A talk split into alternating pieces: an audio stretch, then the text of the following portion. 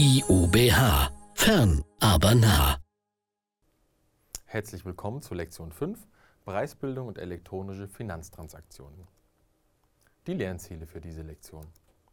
Sie wissen, welche Besonderheiten beim Preismanagement im Onlinehandel zu beachten sind, welche Möglichkeiten es auch im Internet gibt, der Preisvergleichbarkeitsfalle zu entgehen, welche Bezahlsysteme am weitesten verbreitet sind, warum die Preiskommunikation stark abhängig ist von der Gesamtpositionierung des Anbieters und was sich hinter sogenannten Payment Service Providern verbirgt.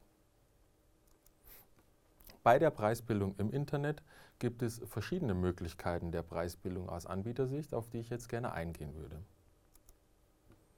Eine Preisdifferenzierung kann zum Beispiel erfolgen anhand der Kundenzielgruppe oder aufgrund soziodemografischer Faktoren wie zum Beispiel Alter oder Geschlecht.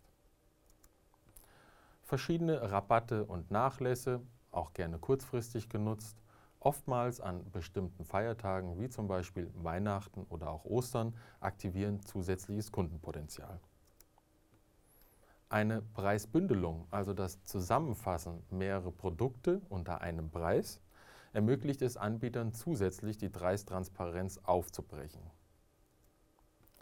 Die Einführung von Eigenmarken oder auch Exklusivmarken durch einen Anbieter ermöglicht es diesem Anbieter, die Preishoheit wieder zurückzugewinnen und eine Preisvergleichbarkeit weiter zu erschweren, was für ihn von Vorteil ist. Spezielle Artikelnummern oder auch angepasste Produktkonfigurationen tragen weiterhin dazu bei, die Preistransparenz noch mehr aufzubrechen und die Preisvergleichbarkeit noch mehr zu erschweren. Eine Angebotsdifferenzierung kann stattfinden, zum Beispiel über Versandoptionen oder auch Zahlungsmittel, die angepasst werden können. Personalisierte und individualisierte Preisbildung, Sie kennen das aus eigener Erfahrung, zum Beispiel aus dem Luftverkehr, kann erfolgen über spezielle Programme für bestimmte Zielgruppen anhand des Kundenstatus, zum Beispiel Silber, Gold oder Senator-Programme oder auch aufgrund der Bestellhäufigkeit eines Kunden. Besonderheiten bei der Preisbildung im Internet existieren, auf die möchte ich gerne jetzt eingehen die Preisfindung bei immateriellen Gütern. Insbesondere bei digitalen Gütern wie zum Beispiel Software sind die Kosten für die Ersterstellung relativ hoch, wohingegen die Kosten für die Erstellung von Folgekopien gegen Null tendieren. Bei nichtlinearen Preisen werden hingegen häufig nutzungsorientierte Entgelte genutzt. Auktionen, Sie kennen das zum Beispiel von eBay, als Besondere Formen der dynamischen Preisbildung bilden das direkte Aufeinanderprallen von Angebot und Nachfrage ab, wobei hier auch spezielle Auktionstypen zum Einsatz kommen. Erlösmodelle kennen wir insbesondere bei den Social Networks. Hier wären beispielsweise zu nennen Facebook oder Twitter. Die werden dann eingesetzt, wenn weder Produkte noch Dienstleistungen verkauft werden.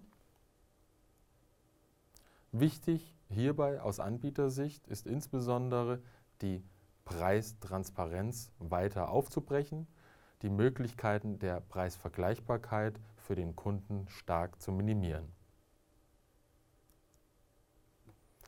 Bei der Preiskommunikation im Internet haben wir eine starke Abhängigkeit von Produkt- und Preispositionierung. Hier unterscheiden wir zum einen den sogenannten preisaggressiven Anbieter und zum anderen den sogenannten Lifestyle- oder auch Image-Anbieter. Ein preisaggressiver Anbieter wird immer versuchen, über den Preis sehr dominant, sehr aggressiv und auch sehr, sehr plakativ zu werben. Wohingegen ein Lifestyle- oder Image-Anbieter genau das Gegenteil tun wird.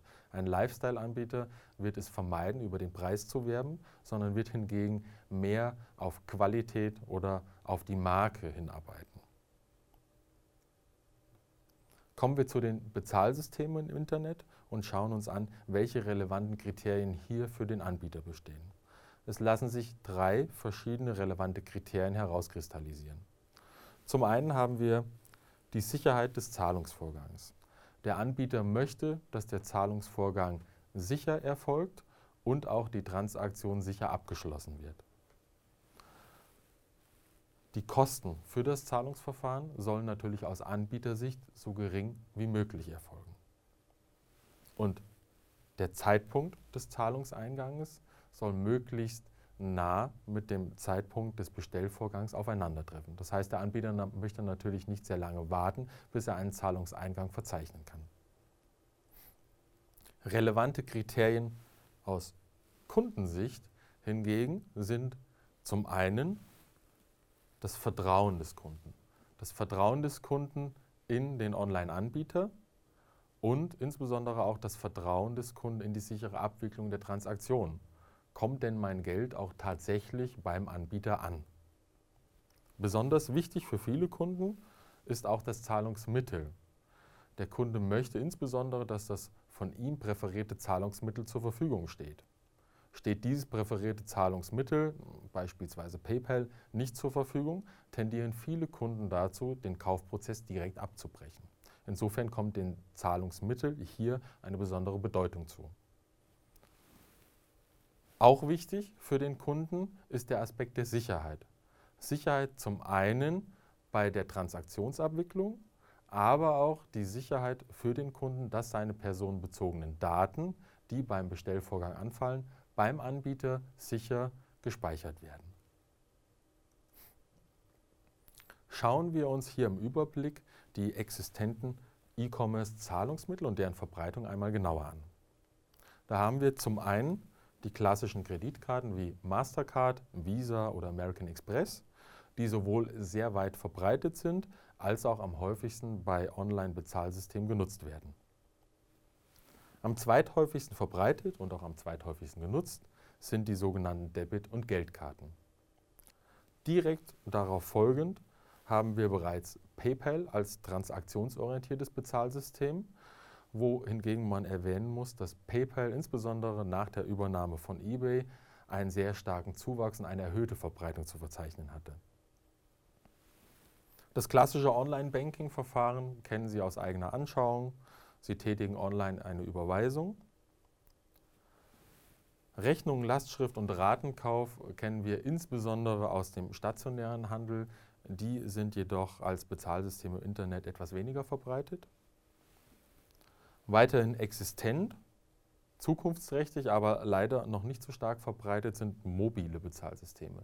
Mobile Bezahlsysteme haben gegenüber den klassischen etablierten Bezahlsystemen den Vorteil, dass Medienbrüche vermieden werden, dass ich umgehend direkt über mein mobiles Endgerät, Tablet, PC oder Smartphone nach einem Bestellvorgang direkt auch den Zahlungsvorgang anstoßen kann. Möchte nun ein E-Commerce-Provider die Zahlungstransaktion, eventuell auch das Forderungsmanagement outsourcen, dann besteht die Möglichkeit, dass er dies einem Payment Service Provider überlässt. Dieser sogenannte Payment Service Provider, der zwischen Kunde, Händler und den beteiligten Banken quasi als Mittler auftritt, wickelt gegen eine Transaktionsgebühr die Zahlungstransaktionen und auch Forderungen ab. Vorteil hierfür für Händler und auch Kunden ist, es stehen sehr viele unterschiedliche Zahlungsmittel zur Verfügung und der Payment Service Provider gewährleistet weiterhin ein relativ hohes Sicherheitsniveau und ein gesetzeskonformes Vorgehen. Ich fasse zusammen. Das Internet ermöglicht grundsätzlich den Kunden eine absolute Preistransparenz. Wichtig für den Anbieter hingegen ist es, diese Preistransparenz aufzubrechen. Der Markt kann preislich immer von unten unter Druck kommen durch preisgünstige Produkte, die einen ähnlichen Nutzen bieten. Der Kunde hat viele Möglichkeiten, sich einen Mehrwert zu verschaffen.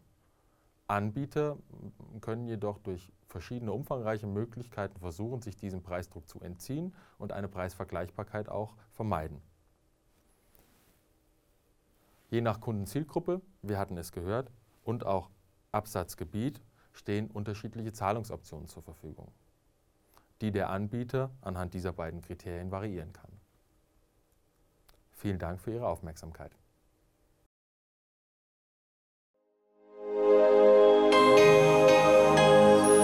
IUBH. Fern, aber nah.